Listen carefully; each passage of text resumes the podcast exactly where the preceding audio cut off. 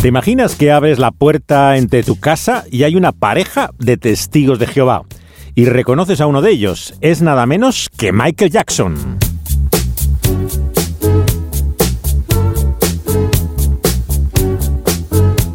Muchos en el sur de California hicieron este descubrimiento regularmente. Entre el año 1965 y el 87 todavía iba de puerta en puerta Michael Jackson a vender revistas de la atalaya.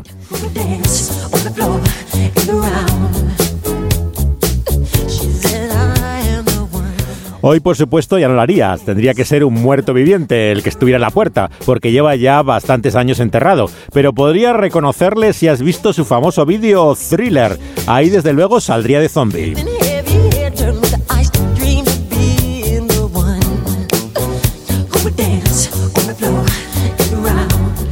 La religiosa corporación, basada históricamente en al lado del puente de Brooklyn de Nueva York, ahora en Pensilvania, ya deja claro que no contará más con Michael Jackson, por supuesto, y que por lo que a ella respecta, el famoso músico y bailarín no era realmente eh, objeto de su afecto presente, no lo merece, ni tampoco el aprecio de su madre, Catherine Jackson, su madre, nacido en Alabama y que es por supuesto la que le llevó a los testigos de Jehová.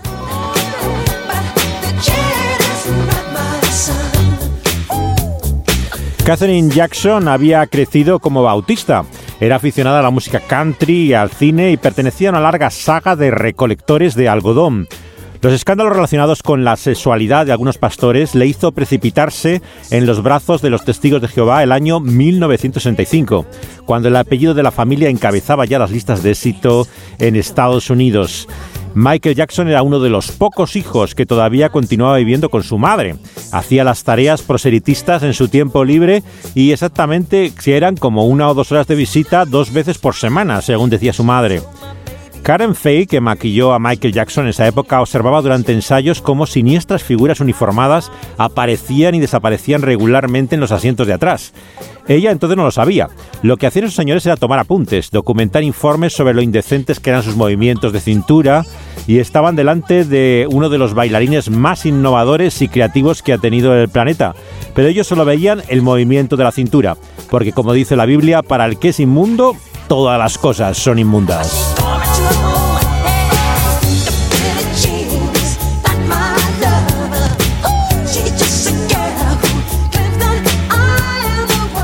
Michael Jackson exploró nuevas formas de baile con movimientos robóticos, mezclaba técnicas de bailarines como James Brown, Fred Astaire, Charles Chaplin, para descubrir que nada era suficiente a los ojos de ellos. De hecho, ni siquiera permitimos a los miembros trabajar en el mundo del espectáculo, dice un comunicado oficial de la Sociedad eh, Atalaya de eh, los Testigos de Jehová. El año 87 tuvo que elegir finalmente entre la familia y el mundo del espectáculo y arrastró esa profunda culpabilidad todo el resto de su vida el más importante de los profesionales del espectáculo durante la década de los 80, conservó hasta el final de sus días una profunda conciencia de estar sometido, sin embargo, a la voluntad de Dios. En relación a los demás, sin embargo, Michael Jackson se veía a sí mismo como si fuera el hombre elefante de David Lynch.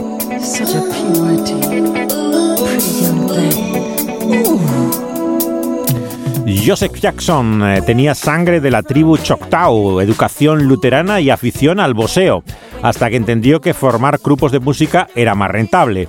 Catherine le había dado suficientes hijos como para formar con ellos un equipo de fútbol. Cuando terminó, claro, la abandonó para irse a vivir con otra mujer. Y las diferencias que tenían entre sí y sus padres y cómo tiraban de Michael Jackson en direcciones opuestas fueron clave en la formación del carácter del artista. Si bien durante los primeros ensayos de Jackson 5 no contaron con él por ser demasiado joven, pero a medida que Joseph descubre el evidente talento que escondía el pequeño Michael, lo utilizó para fustigar al resto de sus hijos, grandes y pequeños. Estos son los Jackson 5 y su mítica canción ABC.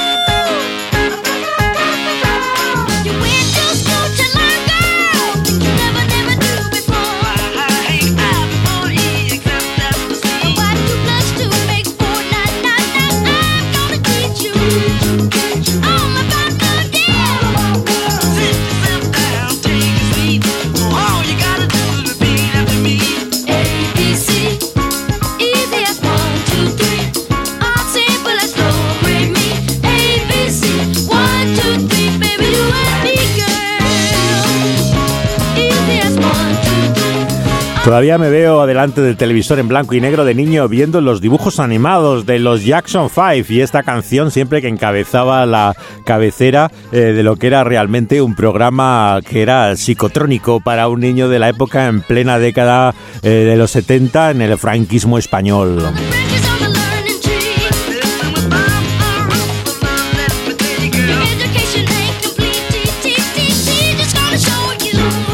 Michael Jackson dejó de ser ese asustado y tímido niño de 8 años para convertirse en una precisa máquina de entretenimiento, y eso requirió una escuela muy dura.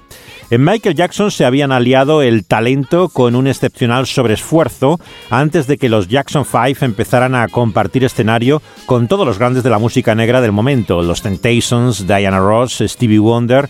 Los que le conocieron entonces hablan de él como un niño realmente aplicado, meticuloso en su interés por todos y cada uno de los pequeños detalles de la composición, el baile, la industria musical. Jackson 5 fue todo un fenómeno social en Estados Unidos, pero obviamente no era el grupo de Barrio Sésamo que aparentaba ser en los medios de comunicación. Es verdad que los músicos eran niños o adolescentes, no obstante su padre los mantenía en ruta por todo tipo de salas que incluían clubs nocturnos, salas de striptease, el joven y Michael Jackson eh, que asistía entonces a primera fila al más sórdido espectáculo nocturno, a menudo se hacía el dormido mientras estaba obligado a compartir habitación con las acompañantes de hermanos mayores o de su propio padre, todo un pasado vergonzoso. Sin embargo, cada día, decía Michael Jackson, dedico tiempo para estudiar la Biblia, no importa dónde esté. Así hablaba todavía el año 76 en una entrevista para la revista Black Stars, Estrellas Negras. Las enseñanzas de la Biblia, dice, han aportado una nueva dimensión a mi vida. Hacerlo, de alguna forma, me hace estar completo. Joseph Jackson se burraba continuamente del aspecto físico de su hijo y le daba palizas por cualquier razón, especialmente a él. La sola presencia o recuerdo del padre le producía terror, afectaba la salud. Las pesadillas y el insomnio siguieron a Michael Jackson toda su vida. De hecho, tenía un aspecto completamente cambiado como adulto, porque tuvo operaciones, dos operaciones de estética eh, que era incapaz ya de mirarse satisfecho, porque era el primero que se daba cuenta en lo que se había convertido físicamente.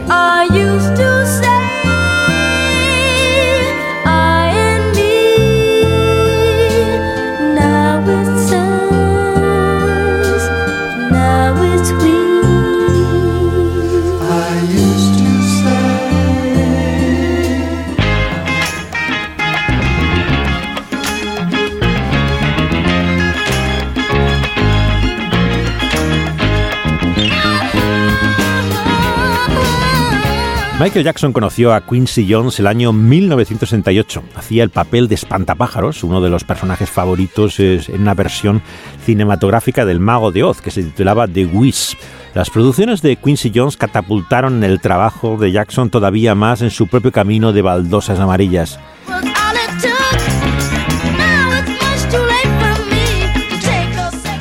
La canción de Thriller con la voz en el vídeo de Vincent Price rompió en el año 82 la maldición por la cual los artistas negros no podían emitir sus vídeos en la MTV. Thriller es todavía el disco más vendido de toda la historia y el medio definitivo que le permitió pasar página a la carrera que compartió con su padre. Thriller, Michael Jackson.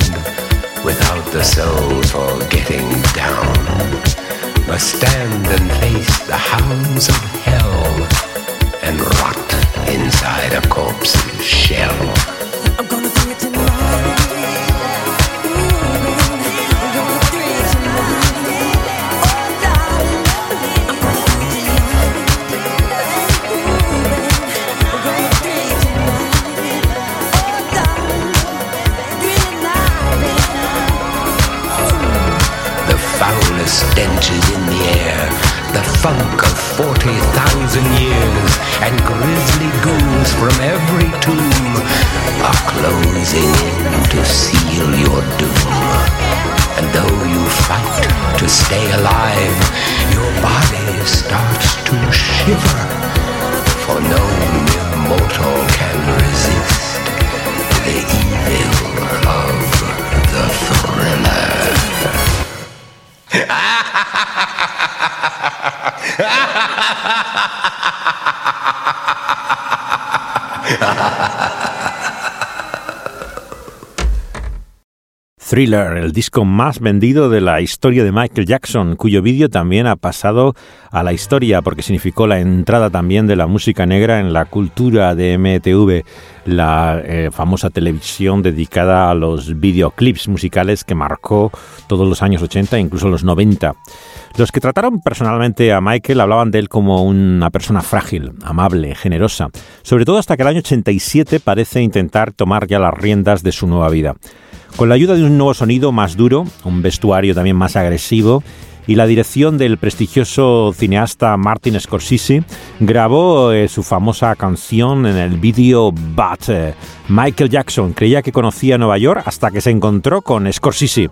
El músico había vivido de cerca la vida nocturna en salas de baile como el mítico Estudio 54, pero eso fue los rincones a los que le llevó también Scorsese y que le dejaron de hecho espantado y descubrió su lado oscuro. Esta es la canción Bad Malo de Michael Jackson.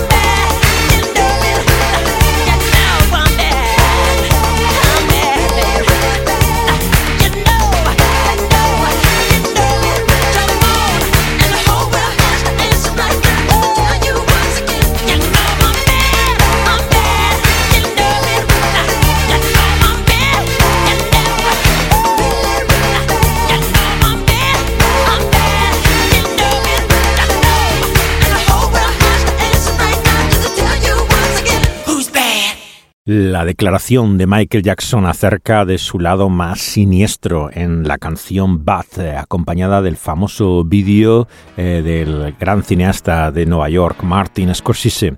Con semejantes escenarios como conoció con él eh, el momento realmente más oscuro de la ciudad, hizo estas trabajadas coreografías y esa confesión de maldad con ese discurso del predicador que hay al final y que Martin Scorsese siempre define como catártico, que se posiciona frente a las acusaciones que había recibido con el brazo bien alto. Así hacía frente a las acusaciones de antiguos familiares en Jackson 5, tanto como sus antiguos compañeros del Salón del Reino de los Testigos de Jehová. El artista anteriormente conocido como Prince, que también se crió en Los Testigos en la Sociedad Atalaya, estaba invitado a la grabación y había rechazado la oferta de Jackson, a quien siempre consideró más como un rival que como un compañero. No me necesitas, será un número uno igualmente, dice que le dijo eh, Prince a Michael Jackson según cuenta Quincy Jones.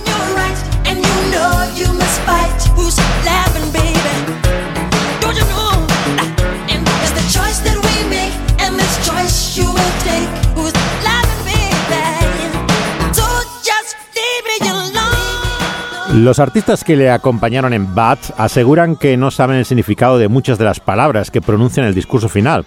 Hay expresiones como Samom, eh, que se repite también en la canción que vamos a escuchar, Man in the Mirror, con el fondo de las voces de Sida Garrett, que era de The Winans, eh, el grupo cristiano, y el coro gospel también de Andrew Crouch, eh, otro mítico eh, músico evangélico, y que es toda una excepción. En realidad es todo un tributo a la cantante, actriz y activista social que fue Mavis Staples, la cantante de gospel, ahora vindicada por el líder de, de Wilco, y que habla de una declaración de intenciones en relación a su propia forma de esforzarse en mejorar el mundo pero sobre todo en cumplir la voluntad de Dios. Este es Man in the Mirror y es Michael Jackson.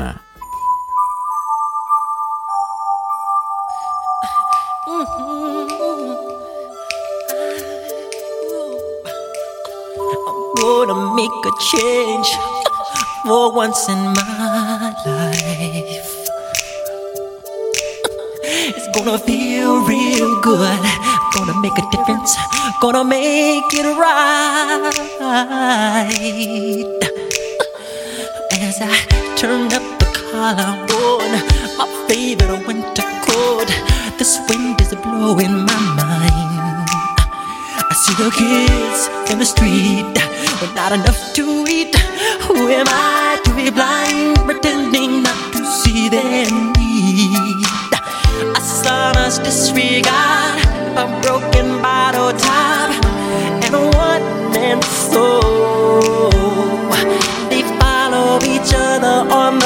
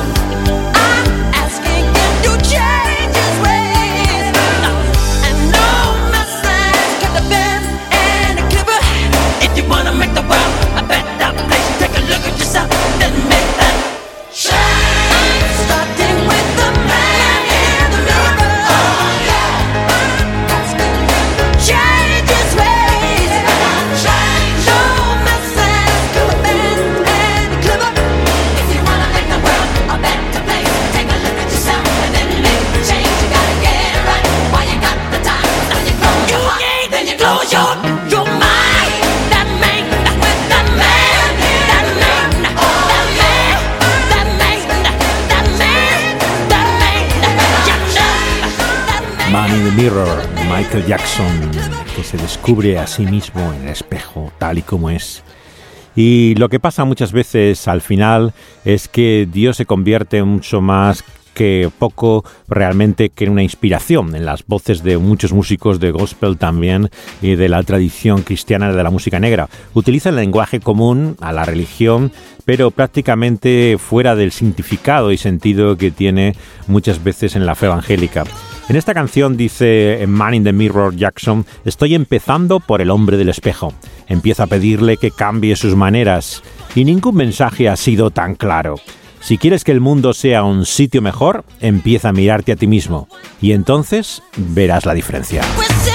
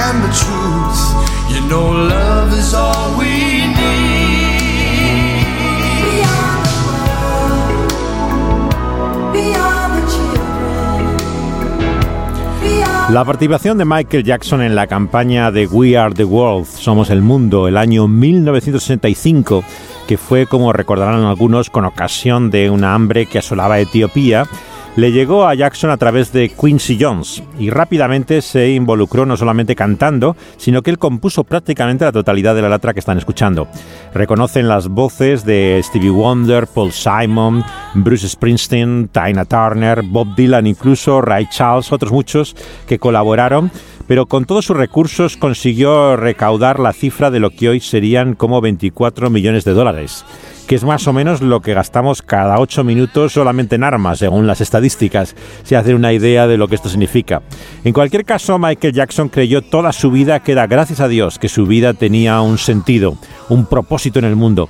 Y lo mejor de su expresión artística y emocional se debe a lo que él consideraba que era un regalo, un don divino de lo alto. Él creía haber perdido la oportunidad de disfrutar su infancia y el objetivo de todos sus esfuerzos humanitarios estuvo siempre muy marcado particularmente por eso por los niños, ¿no? Eh, lo que era realmente ese reino de la infancia perdida que siempre transpira Michael Jackson.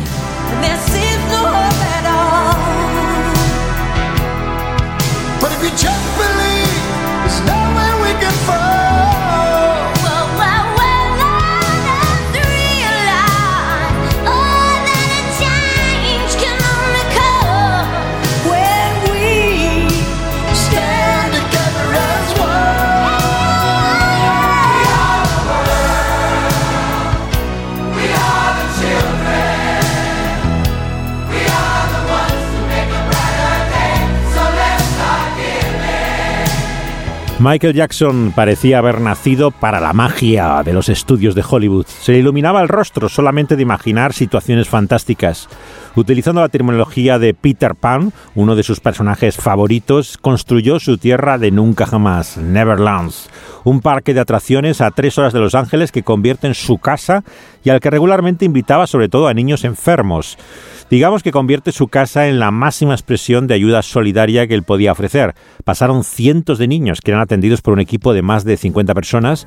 Para la prensa eh, se prestaba atención exclusivamente a, sobre todo a niños cuyos padres, eh, luego se habló mucho de ellos, tenían 13 años, le denunciaron de abusos a Michael Jackson en el año 93.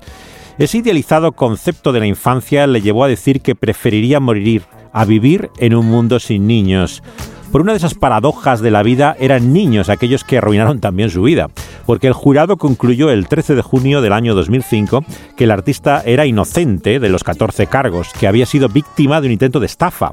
Dijo, no tengo nada que perder y mi exmujer tendrá que darme la custodia de mi hijo, aseguraba uno de los padres acusadores, cuando no sabía que estaba siendo grabado. La credibilidad, por lo tanto, de acusadores y testigos se puso en duda hasta ese mismo año, en que la portavoz del jurado ha ratificado luego el veredicto en la prensa. Pero la autoestima, la imagen y salud de Michael Jackson ya había alcanzado grados muy peligrosos.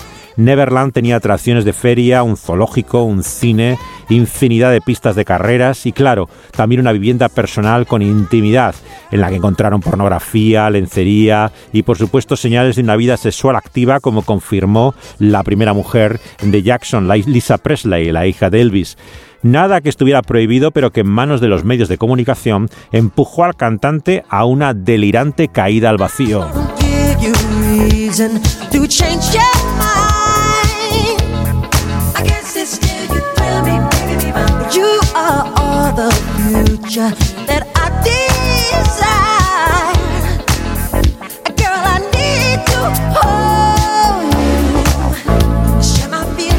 Ten cuidado con lo que haces porque la mentira se convertirá en verdad. Así cantaba Michael Jackson la canción que vamos a escuchar ahora, su ya mítico con el que abríamos el programa, Billie Jean.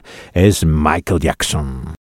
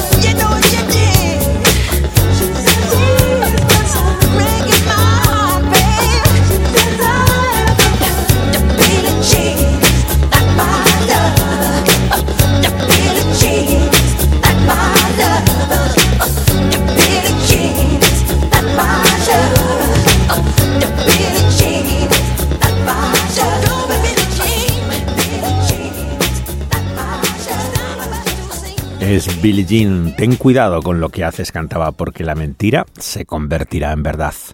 Sus notas personales durante esa época en los Jackson 5 confirman que ya siendo muy joven era consciente del peligro de la prensa.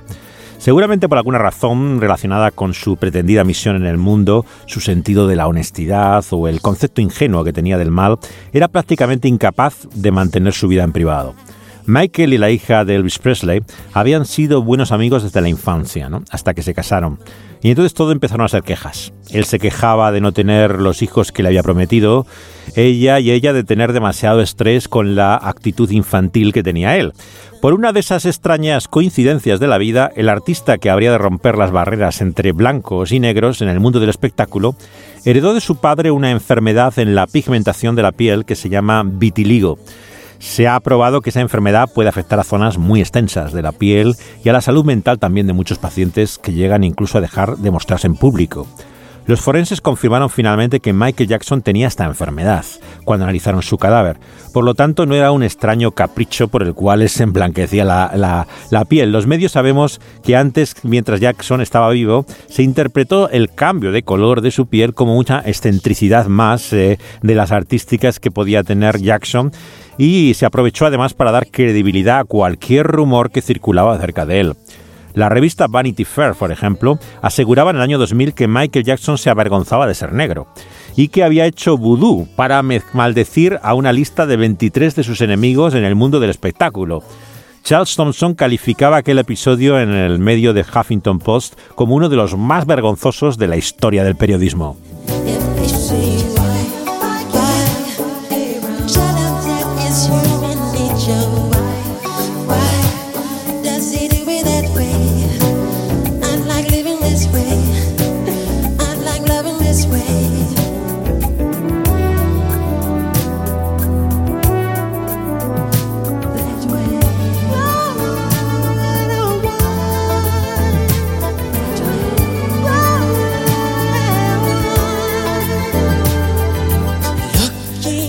El año 93 había empezado lo que pretendía ser el vídeo más ambicioso de la carrera visual de Michael Jackson, que es tan importante en un sentido casi como la musical, ya que estamos en el nacimiento de la cultura del videoclip, eh, lo que fue para muchos todo la- simbolizado por la televisión de MTV, que hoy en día ya prácticamente ni se dedica a la música, ¿no? Pero que es incomprensible el final de esa, de esa década y de todo el, el final del siglo pasado sin esta cultura que va a implicar el videoclip. Eh, se tituló Ghosts, Fantasmas, y para ello contó con tres de los más importantes profesionales que había en el cine de terror. Stephen King, el mítico escritor también muy eh, cercano a la, a la fe y realmente preocupado e interesado por temas similares a Jackson. Mick Garris, eh, que es una figura eh, fundamental realmente en la cultura del terror de finales del siglo, y Stan Wilson. Despropósitos rodearon la vida de Michael Jackson e hicieron que el cortometraje no fuera promocionado y ha pasado prácticamente desapercibido hasta el día de hoy, que circula sin pena ni gloria en Internet. Pero la historia que contiene no puede ser más explícita.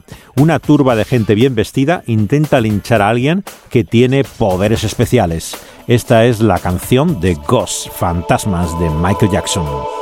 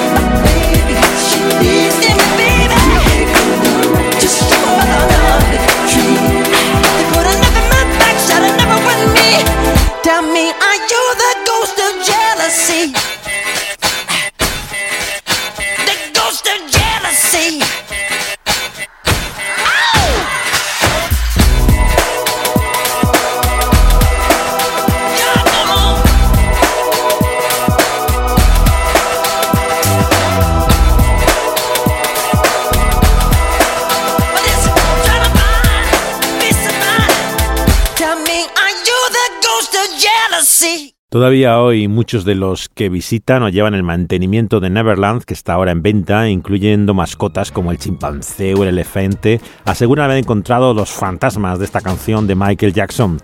Ghost, más allá de esos pretendidos poderes especiales con los que se enfrenta a la multitud que quiere lincharle, Michael Jackson estaba ya muy débil. En el año 2005, a una convocatoria del juicio, de hecho, asistió en pijama y a otra ni siquiera pudo porque estaba en el hospital. Así realmente estaba deteriorado eh, físicamente Michael Jackson. Trae también la vergüenza, el estado emocional, el estrés, el dolor real que sufría. Le llevaron además a consumir grandes cantidades de analgésicos, medicamentos prescritos que a su vez habían afectado seriamente la capacidad que tenía de producción artística y le llevaron a una inevitable ruina económica.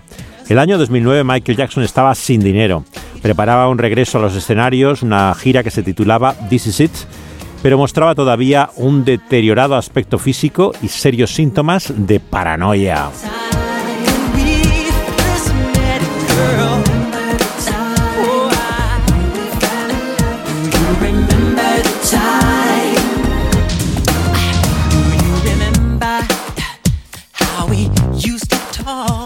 Karen Fay asegura que le propusieron maquillar a Michael Jackson para minimizar el efecto desolador que mostraba en el escenario. Se negó espantada por la posibilidad de que estuviera trabajando en esas condiciones. Michael mostraba interés en el teísmo entonces, de autores como Rabindranath Tagore, el judaísmo también de Shmuel Shmuley eh, Boteach o la institución musulmana también de la Nación del Islam, cuando el músico Andrew Crouch, que era su colaborador evangélico más habitual, ¿no? le visitó por última vez. Ese día Michael, eh, Michael Jackson eh, se mostró realmente interesado en la conversación eh, de Crouch. Asegura que hablaron, él dice, de la espiritualidad, de la música, pero también de los dones del espíritu. Volvieron a cantar, a orar juntos como lo habían hecho habitualmente. Pocas semanas después del encuentro con Andrew Crouch, eh, pasada la medianoche, el 25 de junio del año 2009, el Servicio de Bomberos de Los Ángeles recibió una llamada de auxilio. Provenía de la casa de Michael Jackson. Conrad Merry, su médico personal, estaba paralizado junto al informador en la casa del artista, observando cómo los fuentes medicamentos eh, realmente impresionantes, analgésicos que había utilizado y que habían facilitado a su paciente eh, la vida en los últimos momentos, le habían quitado la vida también. Michael Jackson tenía 50 años y mil millones de curiosos no pudieran evitar asistir a ese su funeral televisado.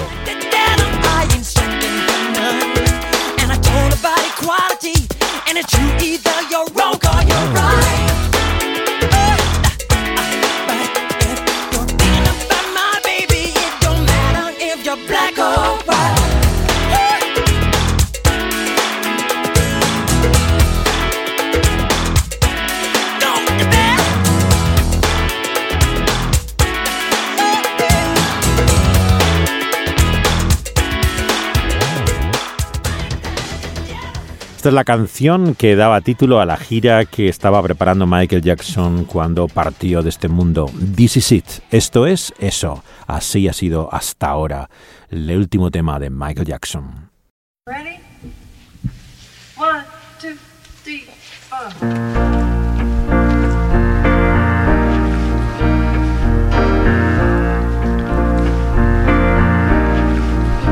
This is it.